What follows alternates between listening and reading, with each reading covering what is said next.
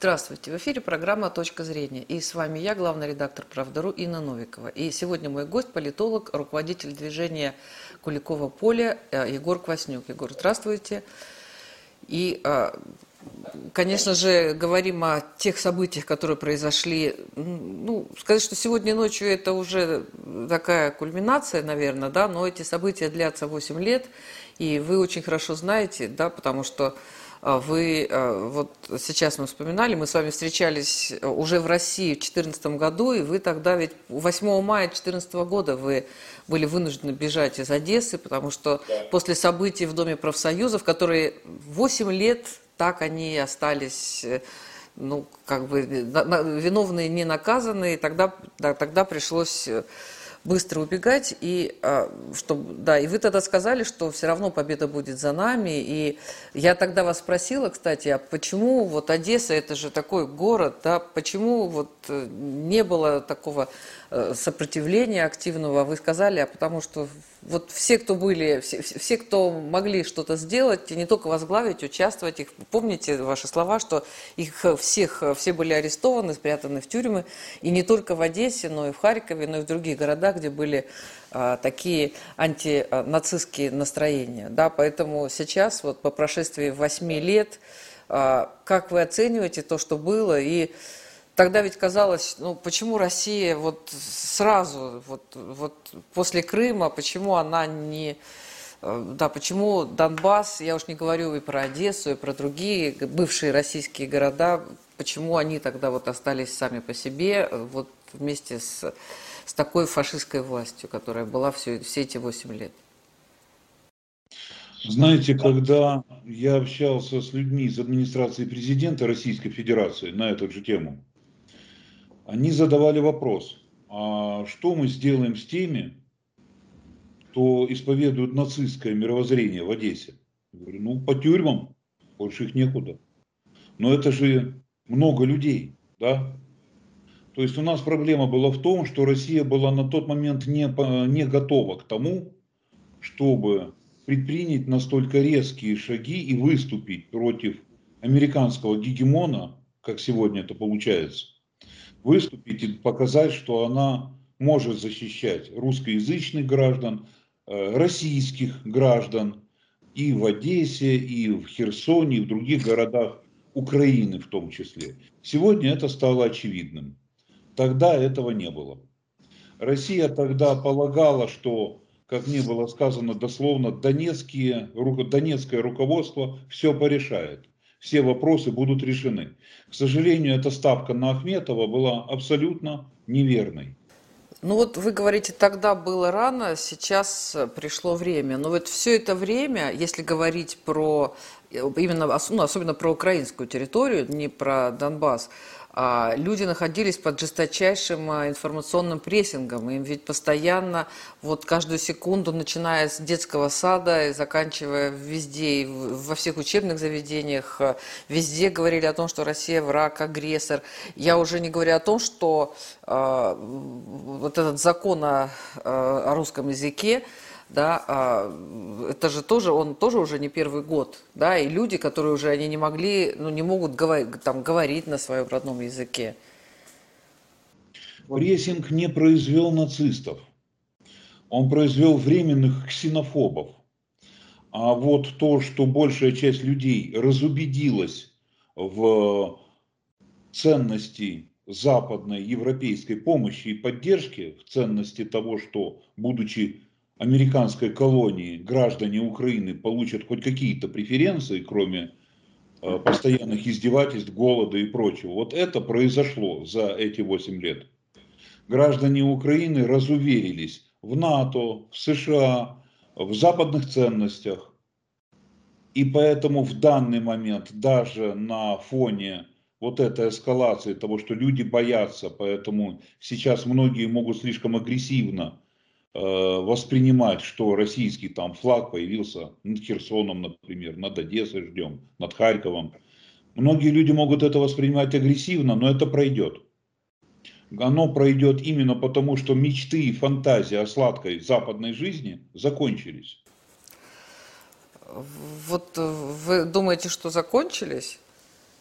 А за 8 лет ничего хорошего на Украине не было. Было только хуже, хуже и хуже. С точки зрения экономики, социалки, с любой точки зрения. Вот мне сказали, да, извините, перебиваю. Мне вот буквально я сегодня говорила с э, человеком из Украины, что а у них там вот они все слушают местное телевидение, а, причем э, что бы там ни говорили, они там все-таки люди доверчивые. У, у, и у многих людей, я не говорю про Киев, но про маленькие города, тем более деревни, да там нет ни интернета, ни компьютера. Они, у них даже нет возможности каким-то образом попытаться увидеть какую-то альтернативную точку зрения. Они живут вот в той Э, там, парадигме да, ценности, которые им 8, 8 лет э, показывают э, и рассказывают. Ну вот теперь у них будет время увидеть другую сторону. Но жизнь ухудшилась везде, особенно в маленьких городах, поселениях, очень сильно жизнь ухудшилась в Украине. Поэтому никто за Украину реально бороться не будет из граждан Украины.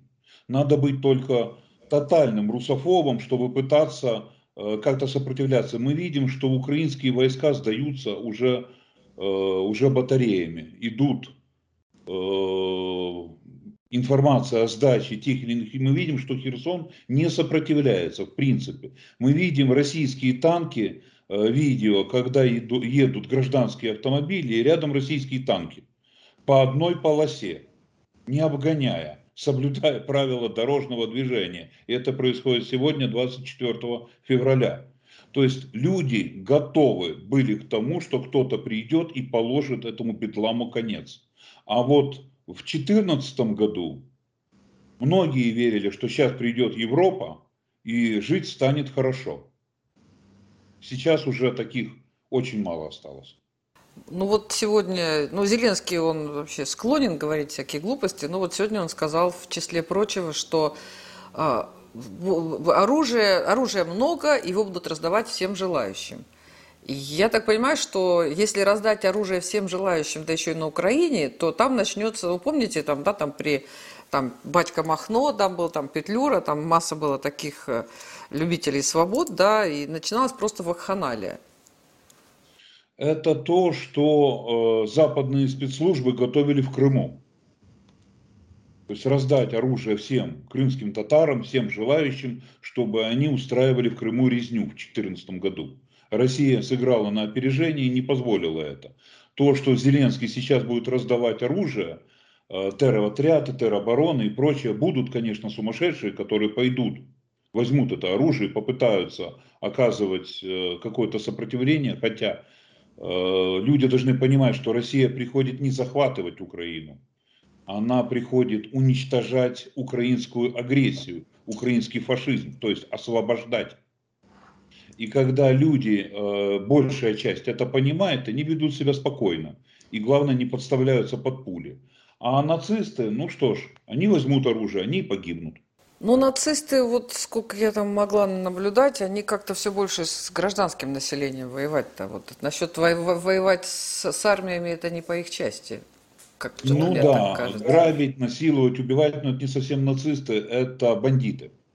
Просто на Украине бандиты и нацисты перемешаны были сразу, а в 2014 году Турчинов еще 20 тысяч бандитов выпустил под обязательство воевать на Донбассе что в принципе и привело к тому, что Украину сейчас мы ждем, будут обсуждения в ООН, это будет долго продолжаться суды эти, но будет доказываться, что Украина являлась страной-террористом, занимающейся геноцидом, в том числе э, за счет действий Турчинова по выпуску самых жутких уголовников. Когда я был на Донбассе, в Луганской области, военнопленные у нас из правого сектора были зэки один, два брата. Один сидел за изнасилование, второй за разбой.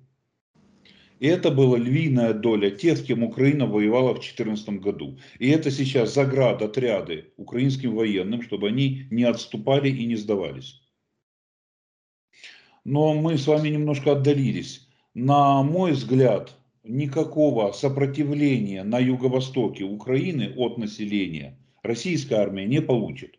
В Киеве, может быть, вот начиная с Киева и дальше на запад, может быть. А что касается международной общественности, как вы считаете? Они уже, правда, заявили, что они не будут воевать за Украину, тем не менее. Международная общественность воевать не будет. Дело все в том, что американская суть такая же, как у Порошенко. Все должны объявить России санкции и не торговать с Россией, а США будет торговать с Россией и перепродавать товары. Вся логика этих международных так называемых санкций, отношений, еще чего-то. Они ведь полностью координируется из того же Вашингтона. Ну, пос посмотрим. Ну, вот у вас есть какие-то ваши прогнозы относительно того, как эта ситуация будет развиваться, чем она может... Э, ну, закончится, наверное, очень рано говорить, это никто не может сказать. Ну, вот ближайший какой-то прогноз. Потому что люди, конечно, в панике, то ли скупать макароны, уже там топлива нет, того нет, ну, вот там все вместе. Очень страшно, да. Э, Российская Федерация э, совершает блицкрик и планирует закончить всю кампанию до 2 марта. А что 2 марта?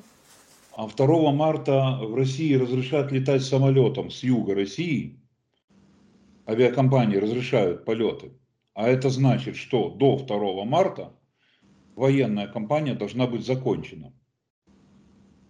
Вот сейчас э, мы знаем, что украинские войска в Азовском море, военные корабли, обстреляли гражданские российские. Мы знаем это.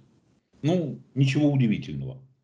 Террористы и армия террористов украинская, их и выращивали, собственно говоря, как армию террористов, диверсантов, подрывников и так далее. То есть это такой европейский вариант ИГИЛ, не более того. И оружие им раздают с той же самой целью.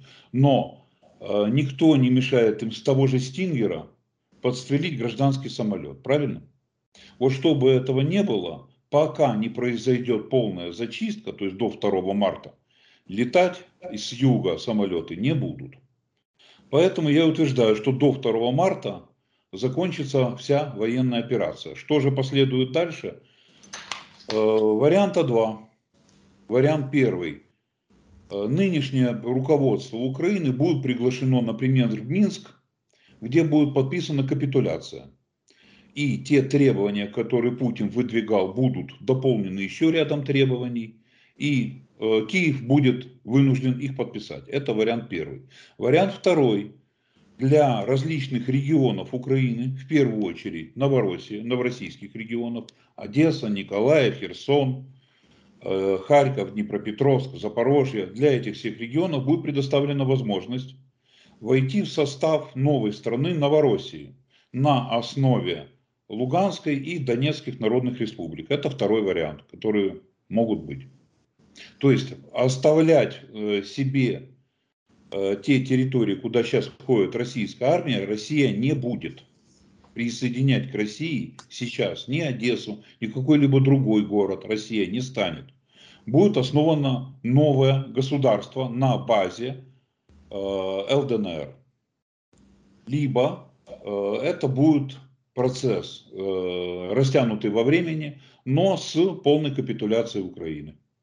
Ну, поживем увидим. Пока хочется, да, чтобы все-таки было чтобы минимизировать и жертвы, и разрушения, и чтобы те задачи, которые были поставлены, чтобы все-таки мы их выполнили, выполнили. Дай бог. Дай бог. Спасибо вам большое. Это была программа «Точка зрения» и наш гость, политолог, лидер движения Куликова поля Егор э, Кваснюк. Спасибо, Егор.